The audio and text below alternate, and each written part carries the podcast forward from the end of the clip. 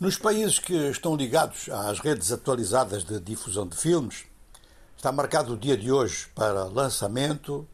de um filme, produção hollywoodiana, custou muito, custou mais de 100 milhões de dólares eh, e é estrelado por eh, Viola Davis,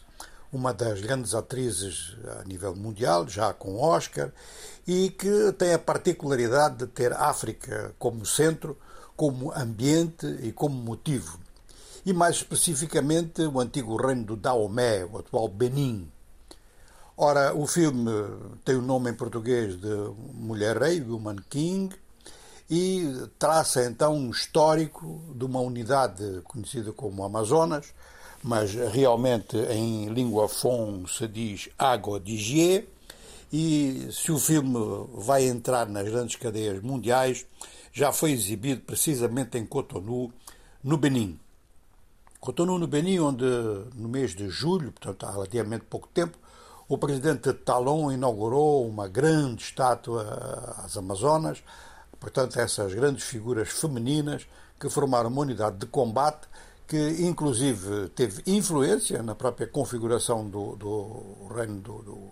do Daomé e que até resistiu, participou da resistência, melhor dizendo, eh, contra a invasão francesa, quando a França ocupou aquela região. Viola Davis deu a volta por vários países do mundo, praticamente esteve em todos os continentes, e a promoção deste filme, eh, eu já disse que é uma produção que foi muito cara, 100 milhões de dólares, eh, mas a promoção do filme deu lugar a algumas discussões em torno da história. Até onde vai a história, onde começa o mito. De qualquer maneira, na mistura, na mistura perdão, da história com o mito, uma coisa é certa, quer dizer, em vários pontos da África e ao contrário do que muita gente pensa, as mulheres não só já foram muito mais livres do que são hoje, como já tiveram muito mais força e muito mais influência do que têm hoje. Nós conhecemos alguns casos importantes, há um em Angola que é muito famoso, que é o caso da Rainha Nzinga, que, mesmo tendo participado no tráfico de escravos, eh, é considerada como uma figura de grande impacto na história de Angola em parte por essa razão, e esse é o lado negativo, mas em parte também porque ela conduziu à criação de um, de um outro reino, não exatamente como o do, do Daomé, mas, enfim, o reino de Matamba teve outros aspectos na história de Angola. É claro que em tudo isto, naturalmente, não há, eu não conheço nenhum herói que não tenha alguns aspectos negativos e que não tenha a sua narrativa de alguma forma deformada aqui e ali. Aqui o que interessa num filme como este é, em primeiro lugar, o papel da mulher em sociedades africanas que hoje não tem realmente, onde a mulher hoje não tem realmente o mesmo impacto. Então isso pode muito ajudar aquelas que hoje lutam pela igualdade de direitos da mulher e em determinadas situações extremas, não é o caso do Benin,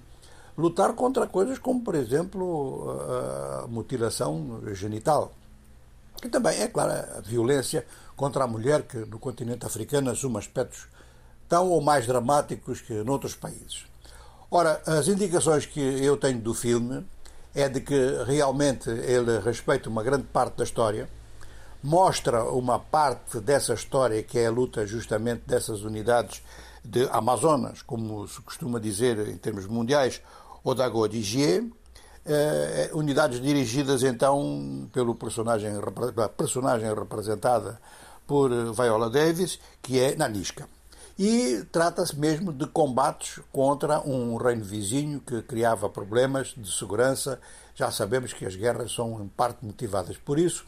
e já sabemos que as guerras são momentos para se mostrar qual é o perfil eh, e a capacidade de liderança de uma determinada comunidade e de um determinado grupo de pessoas.